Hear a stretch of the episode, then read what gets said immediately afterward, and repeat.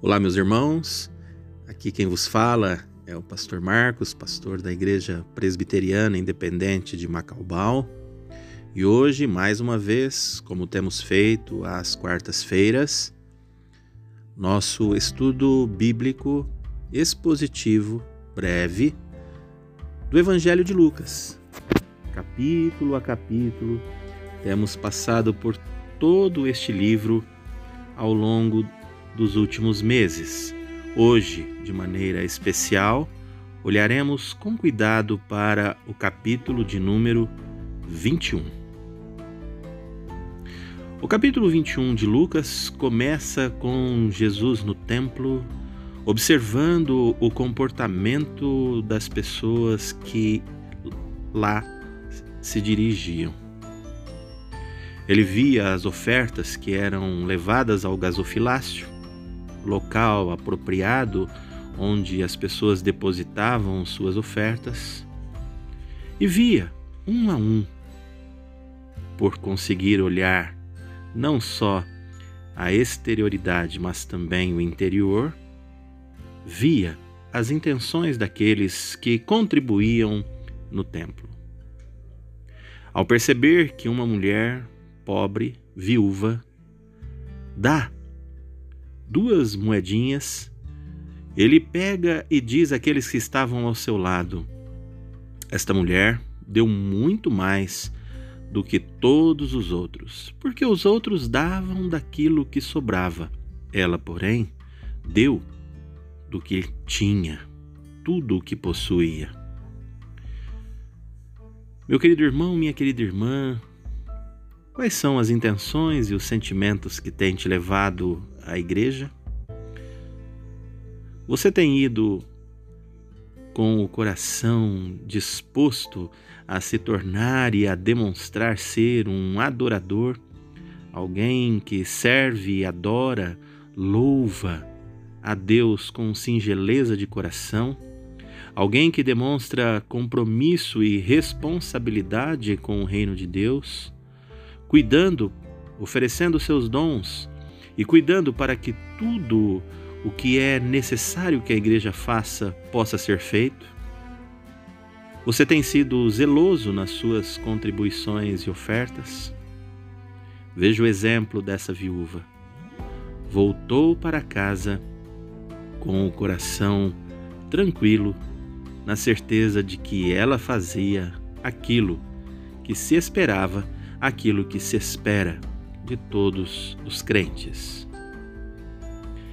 E logo depois disso, Jesus então começa a falar, respondendo a uma pergunta sobre o que haveria de ser daquele templo.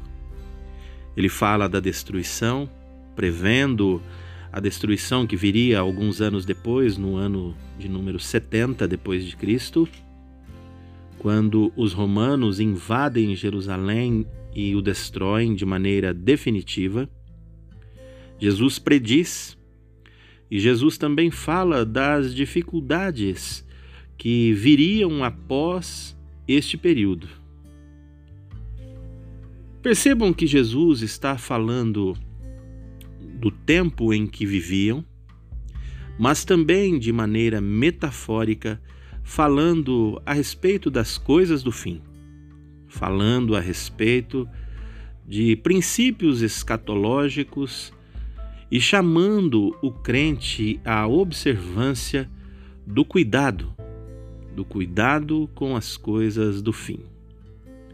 Cuidar da própria fé, cuidar da própria vida, cuidar para que fiquem evidente às pessoas o fruto do Espírito, cuidar para que não caia nas obras da carne, e também estar com os olhos da fé atentos para observar os sinais dos tempos.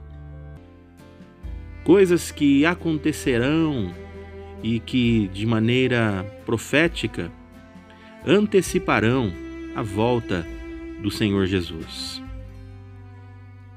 Profecias são lançadas contra Jerusalém. Mas ao proferir estas palavras, Jesus está fazendo menção de todos os crentes, Cuidai-vos, cuidai-vos, sejam vigilantes, observai os sinais, não sejam confundidos.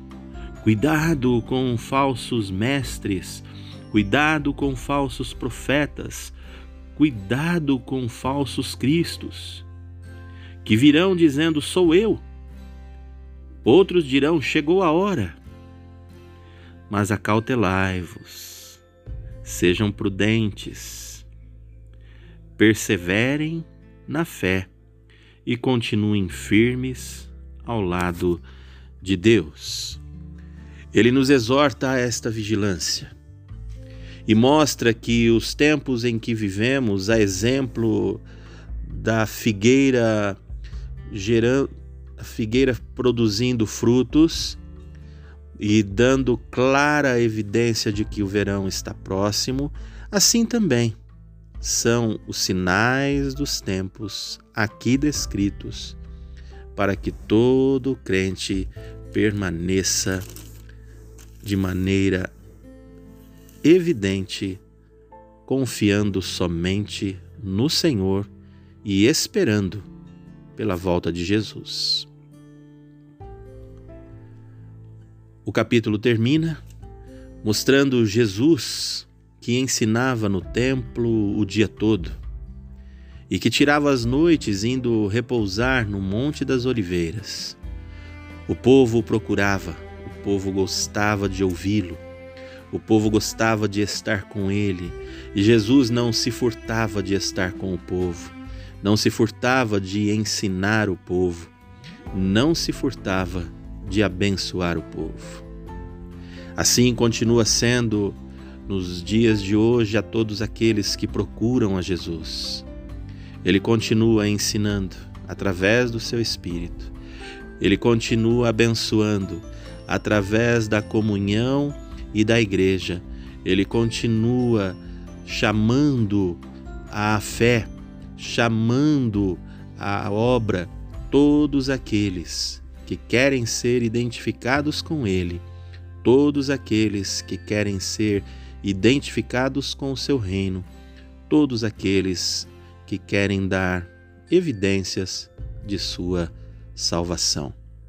Aprendamos de Jesus, cresçamos em Jesus e tudo aquilo que fizermos, façamos também por Jesus. Que Deus nos abençoe.